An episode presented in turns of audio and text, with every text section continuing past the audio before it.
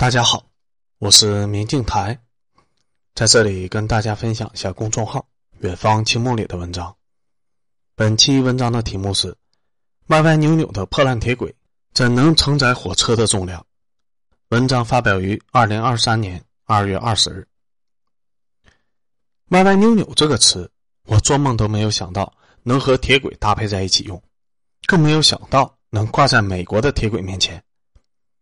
铁轨应该是顺直坚硬的，怎么能是歪歪扭扭的呢？但美国的铁轨居然真的能歪歪扭扭。二月三日，美国俄亥俄州出轨翻车了一辆运输大量危化品的火车，匿而不报长达十天。自行放火点燃以后，剧毒的污染物笼罩数十公里，形成了一个庞大到在飞机上都清晰可见的毒云圈，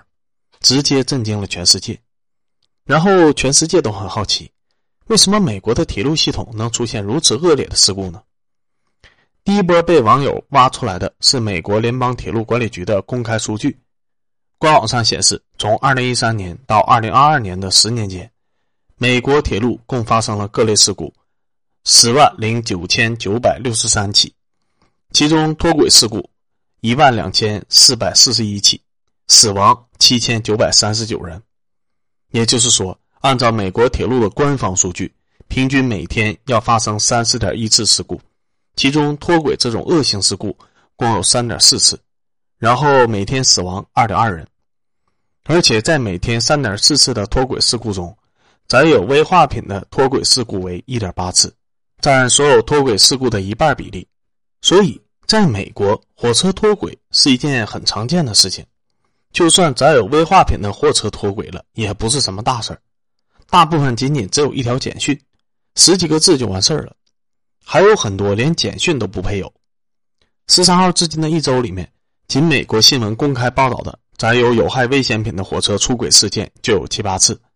但都还是一笔带过了，也不说上面运载了什么危化品。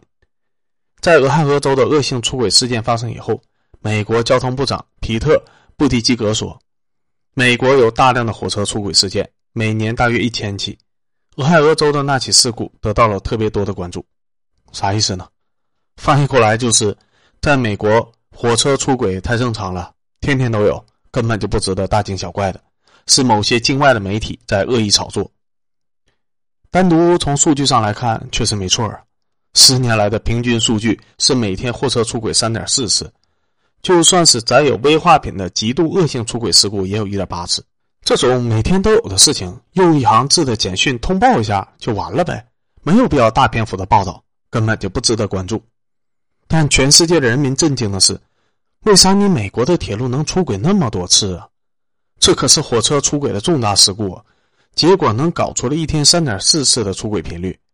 感觉美国火车出个轨和喝水一样简单呢。美国的舆论系统对如此高频率的出轨数十年来视若无睹。从来就没有人指责，也没有人报道。就算是危化品出轨，也仅仅只是寥寥一句带过了，根本就没有详细的资料来分析为什么美国的铁路系统能这么烂。世界上的其他人民非常的好奇，于是就帮着美国舆论系统做了个事儿，代劳了。不然指望着美国的舆论系统，可能再过几十年，我们也不知道其中的奥秘。更深层次的奥秘，也没有人知道。但仅凭现场随便看一眼就已经够吓人了。美国居然有大量的铁轨是弯弯扭扭的，和我们平常所见的正常铁轨有着明显的巨大的差别，也就是文中开头的那张图片。这张图并不是 P 出来的，或者利用视觉的效果故意拍的那么歪斜，因为火车跑的铁轨怎么可能歪成那样呢？太不合理了，也太不科学了。不相信这个图的人跑到美国更多的铁路上去拍摄了。拿回了更多惊人的照片。有人在火车的路口拍了一个近距离的图片，发现每节铁轨之间都有非常明显的角度差异，前扭后扭，扭过来扭过去的。铁路线虽然是笔直设计的，但每一根铁轨和前后的铁轨的衔接处都不是笔直的，一旦视角拉长，就会出现非常明显的歪歪扭扭的景象。这样歪歪扭扭的铁轨也能跑火车吗？事实上，这样歪斜的铁轨在美国是很常见的，也能跑火车。有在美国的网友甚至拍出了火车经过歪斜铁轨的照片照片还不够直观的话，还有视频动画。根据动图的描述情况，火车想要通过歪歪扭扭的铁轨，其实也不难，只要自己也跟着歪歪扭扭就可以了，把速度放慢就可以通过。如果放近点再看，除了左右歪斜之外，美国的铁轨居然还是可以上下左右的倾斜，也就是说，整个铁轨出现了严重不均匀的沉降，在火车的重量之下，理论上应该很坚硬的钢制铁轨，软的像面条一样，上下不断的波动。说实话，这种铁路还不如印度的呢。阿三哥的铁路系统只是火车跑得慢而已，至少铁轨还是笔直的呀。美国铁轨的这个表现。已经不能用历史厚重感来形容了，整个就是废土风格，直接拿去拍世界末日的电影一点问题都没有。就这样的铁轨也能跑火车？在没有看到美国铁轨的实景之前，你根本就无法理解为什么美国的火车一天能出轨三点四次。但看完美国的铁轨实景之后，你根本就无法理解为什么美国的火车一天能只出轨三点四次。根据 ASCE。美国土木工程师协会最新向白宫出具的基础设施报告，美国的基础设施整体评级只有 D 加级，建议美国在2025年之前花费4.5万亿美元进行基础建设的维护和修缮。为什么美国的基础建设整体评级只有 D 加级呢？除了铁轨，你再看看铁路桥梁就知道了。美国现存的61多万座桥梁中，已经有20多万座超过了50年的使用寿命。但无人愿意出钱对其进行翻新维护，其中五点六万座已经出现了严重威胁安全的结构性缺陷。有人私拍了一张美国重型载货火车正在通过的桥梁照片，我们可以看一下这个桥梁的质量等级。被侵蚀破坏如此严重的桥梁，在中国连翻新维护的价值都没有了。处理方案肯定是直接炸毁，旁边直接新建，因为没有人能对这种桥梁进行维护以后的质量进行保证。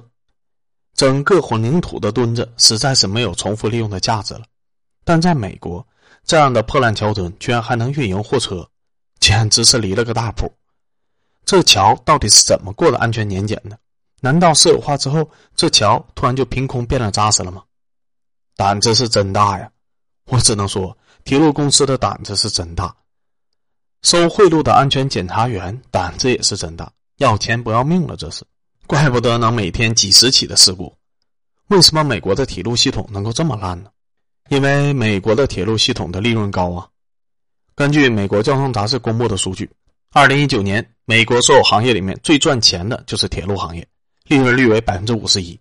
排第二的是房地产业，为百分之四十一，第三名是烟草业，为百分之三十一。中国的铁路系统连年的亏损，而美国的铁路实现了百分之五十一的利润率。赚钱赚到手发软，双方的差距简直是云泥之别。很多人做梦都想不通，为啥美国的铁路能有百分之五十一的利润率啊？铁路系统是重资产行业，能赚钱就不错了。百分之五十一的利润率是怎么出来的呢？这无论如何是不可能实现的呀！在这次美国的俄亥俄州事故中，引发的对美国铁路系统的大起底之前，很多人把美国的铁路系统给神化了。认为只要是中国的铁路系统也实现了私有化，就能瞬间也拥有百分之五十一的利润率，那可是一个天文数字。同样运营铁路，中国这边在亏钱，美国那边在赚钱，还是所有行业里面最赚钱的。这原因还用解释吗？但这次起底之后，人们终于发现了美国铁路能赚钱的秘密：只要你不花费巨资每年维护铁路。只要你主动的降低安全等级，只要你放任基础的设施持续的腐朽，只要你不继续投入资金建设新的铁路，那你这个铁路公司就是躺着收钱呢。所有的成本就是员工工资和所剩不多的一点基础建设而已。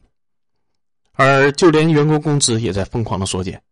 美国铁路系统自二零一五年来共裁员四点五万人，全行业裁员比例高达百分之三十，管理层竭尽全力的压缩人力开支。能不用人的地方尽量不用人，所以美国铁路公司才实现了超高的利润率，而且这个利润率达到了惊人的百分之五十一。仅从这个利润率，我们就能够看出，这些年美国铁路公司只负责收钱，压根就不愿意投钱进行基础设施的维护。每一任的 CEO 都只管自己这一任的业绩，连一个愿意投钱做长远运营的人都没有。对破烂不堪的基础设施都是抱着得过且过、混过自己这一任就 OK 的心态。这不是寅吃卯粮，而是卯吃寅粮。铁路公司趴在老祖宗的遗产上进行疯狂的透支，才获取了当下的暴利。铁轨和桥梁都是几十年前美国先辈修建的，但后人不维护、不新建，只负责收钱。当期没啥成本，只有营收，那自然年度的财报看起来感觉很赚钱。但这种赚钱明显是不可持续的，是透支未来的，因为整体的基建系统是在不断老化的，事故率会越来越高，最终会达到哪怕你无视人命损耗，也必须重新修建铁路的临界点。美国的土木工程协会建议美国政府协调4.5万亿美元的资金，在2025年之前。完成对美国基础建设的维护和修缮，铁路系统占美国基础建设至少有三分之一吧，而且可能还是最烂的那个。你在未来三年美国铁路系统的利润里面扣除一点五万亿美元试一试，每年扣除掉五千亿美元，看看铁路系统的总账里面还剩下多少的利润。二零一一年中国高铁发生动车追尾事故的时候，美国大使馆说，假如这样的事故发生在美国。那美国的国家运输安全委员会的人肯定会在数小时内飞往事发地点，还会建立一个媒体中心，保证每天向媒体多次通报救援的努力。曾经很多人以为这就是美国的日常，认为美国对任何一起微小的铁路事故都会当成天大的事情去处理，国家级别的官员数小时以内就会抵达现场，然后每天向媒体通报好几次救援的努力。但实际上的情况却是，最近十年来。美国的铁路系统发生各类大小的事故十万零九千九百六十三起，其中脱轨级的事故一万两千四百四十一起，死亡七千九百三十九人。美国国家运输安全委员会的人员没有在这十万起事故中的任何一例里面数小时内飞抵现场，也没有建立过任何所谓的媒体中心，更不存在每天数次的对媒体通报情况，甚至情况已经恶劣到连欺上瞒下都算不上了。美国交通部长惊诧地对媒体说：“出轨事件在美国极其的常见呢，一年足足一千多起啊，有什么值得大惊小怪的？”对呀，美国交通部长认为这种性质恶劣的事故自己不重视，不飞过去处理，也不建立媒体中心全力报道的原因，并不是因为自己想要隐瞒，而是因为类似的事故在美国过于常见了，不值得自己给予太多的关注。这种对普通人生命。极其漠视的官僚式发言让我震惊，但按其所述，美国一直都是如此：要么是美国交通部长撒谎，要么是美国驻华大使馆撒谎，两人中必有一人说的是假话。因为截然相反，